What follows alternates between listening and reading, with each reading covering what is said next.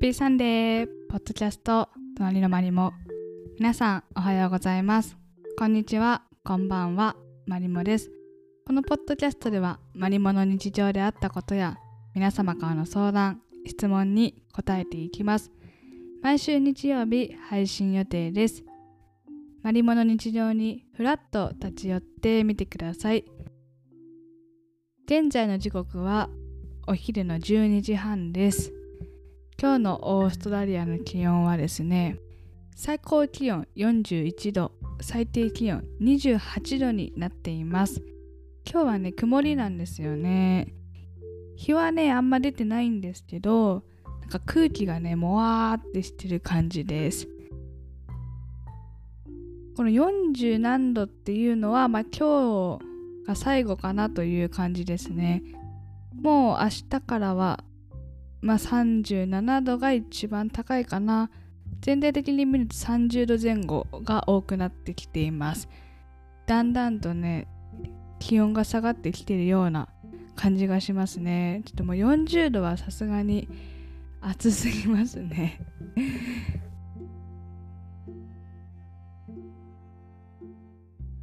それではポッドキャスト始めていきます。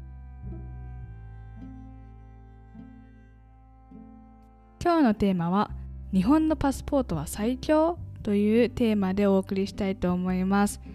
これはですね、まクラスでパスポートの話になりましていろんな国の人たちがいるのでねそれぞれの国で比較してはすごく面白かったので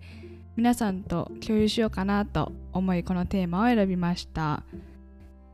え日本のパスポートはですねよくすごい強い強いって言われて海外に行く時に盗まれないように気をつけましょうってよく言われるんですけどちょっとね本当に日本のパスポートは強いのかというのをねちょっと今回調べてみました。で他の国の子たちからしてもですねやっぱ日本のパスポートはすごく、えー、強い力を持ってるよねという印象があるみたいでした。最新の情報によるとですね最も力を持っていると言われている国のパスポートは日本シンガポールフランスドイツイタリアスペインです。この国の人たちは227カ国中194カ国をビザなしで行くことができます。これはですね世界の85%に値する数値ですね。ということなので日本はですね、えー、世界の約85%の国にビザなしで行くことができます。こう聞くとやっぱりすごいなって思いますね。85%は相当高い数値だと思われます。日本、シンガポール、フランス、ドイツ、イタリア、スペイン、のパスポートを持っている人たちは227カ国中194カ国をビザなしで行くことができます。で2位はですねフィンランドオランダ韓国スウェーデンになります。この2位のね国のパスポートを持っている人たちは193カ国にビザフリーで行くことができます。まあそんなに変わらないですね。えっと、1位の国たちが194カ国、2位の国たちは193カ国にビザフリーで行くことができるというので、まあそんなに大きな差はないかなという感じですね。でですね、この記事に書いてあったことはま、過去5年間で日本とシンガポールのアジア諸国が第1位の座を独占してきましたが新たなトップ5はヨーロッパの国々が加わってきました。フィンランドスウェーデンは2位で韓国と並び193の目的地へアクセスが可能です。でオーストラリアデンマークアイルランドオランダが第3位で192の目的地になっています。ベルギールクセンブルクノルウェー、ポルトガル、イギリスが第4位でギリシャ、マルタ、スイスが第5位になっています。オーストラリアとニュージーランドは、まあ、順位を上げ、現在はチェコ、ポーランドに並んで6位になっています。一方ですね、アメリカとカナダはハンガリーと並んで第7位で並んでおり、188の目的地にビザなしでアクセスできます。なんかイギリスとかアメリカとかが意外にもランキング的には下の方にいるんですよね。これはちょっと意外でした。この記事にですね、まあ、ケイリン氏という方がですね、ちょっとこの人の詳細はあれなんですけど、方があるコメントをしてまして、旅行者がビザなしでアクセスできる目的地の平均数は2006年の58カ所から2024年には111カ所へとほぼ2倍になったとこの方は言っておりまして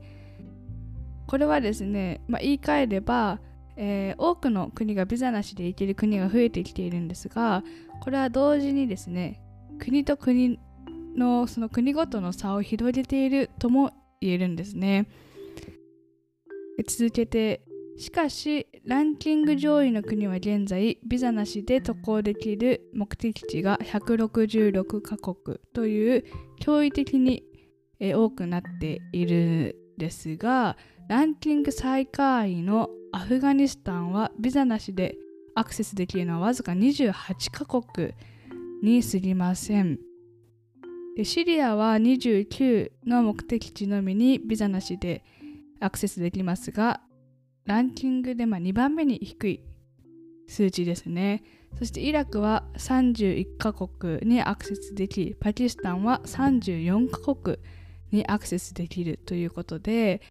日本はですね194カ国という第1位でですがやっぱ下の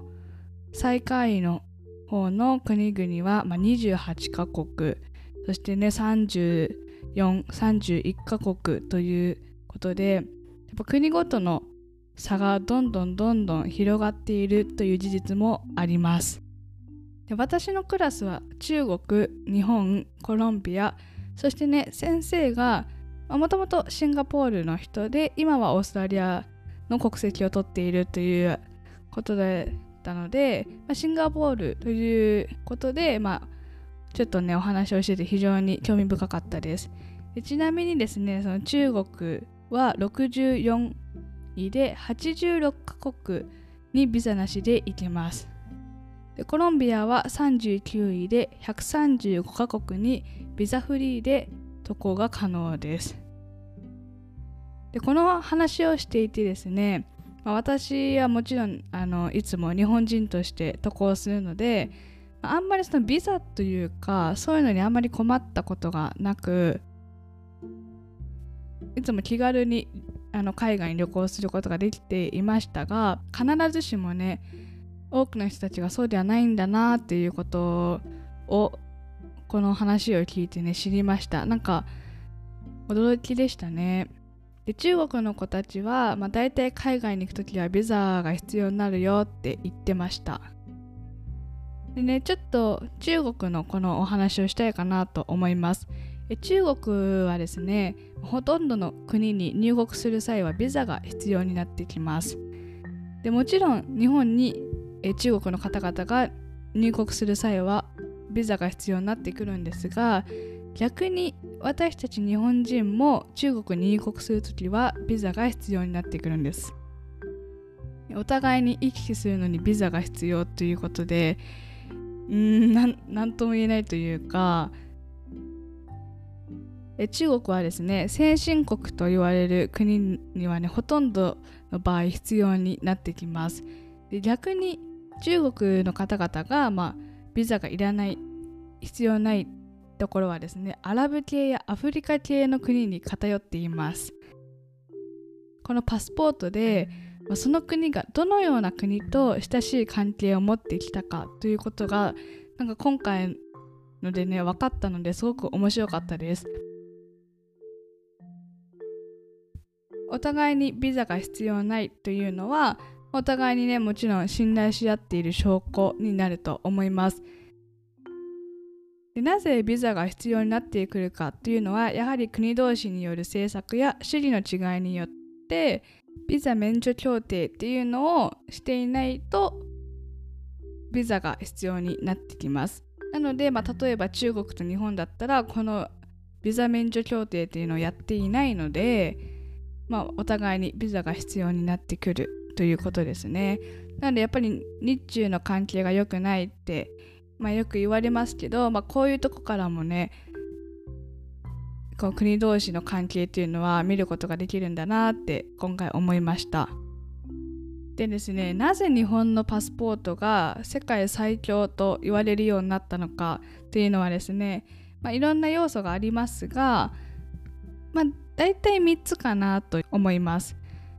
でまあ、1つ目は世界3位の経済大国であり渡航先の国における巨大な消費能力を有しているため渡航先の観光産業商業サービス業の発展を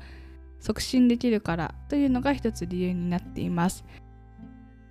で2つ目は日本は失業率が低く社会福祉も充実しているため不法移民を求めて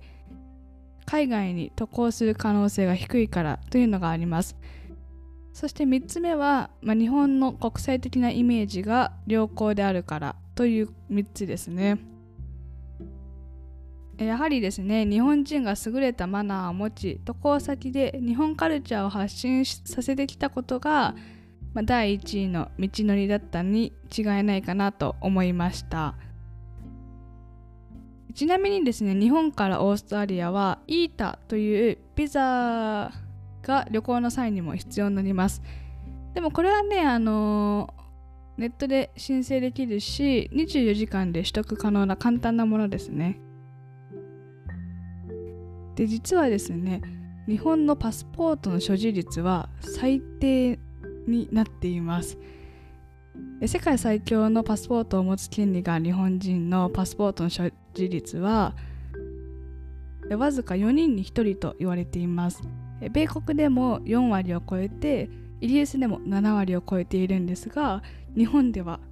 わずか4人に1人ということで非常に低い数値になっているんですね。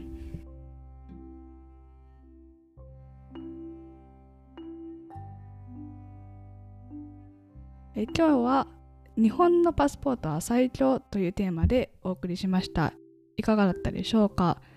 日本のパスポートはね今のところ最強です。約194カ国の国にビザなしで行くことができます。えぜひね日本のパスポートを取得して海外にぜひぜひ行ってください。僕日本のパスポートを持っているっていうのは本当に強みなので、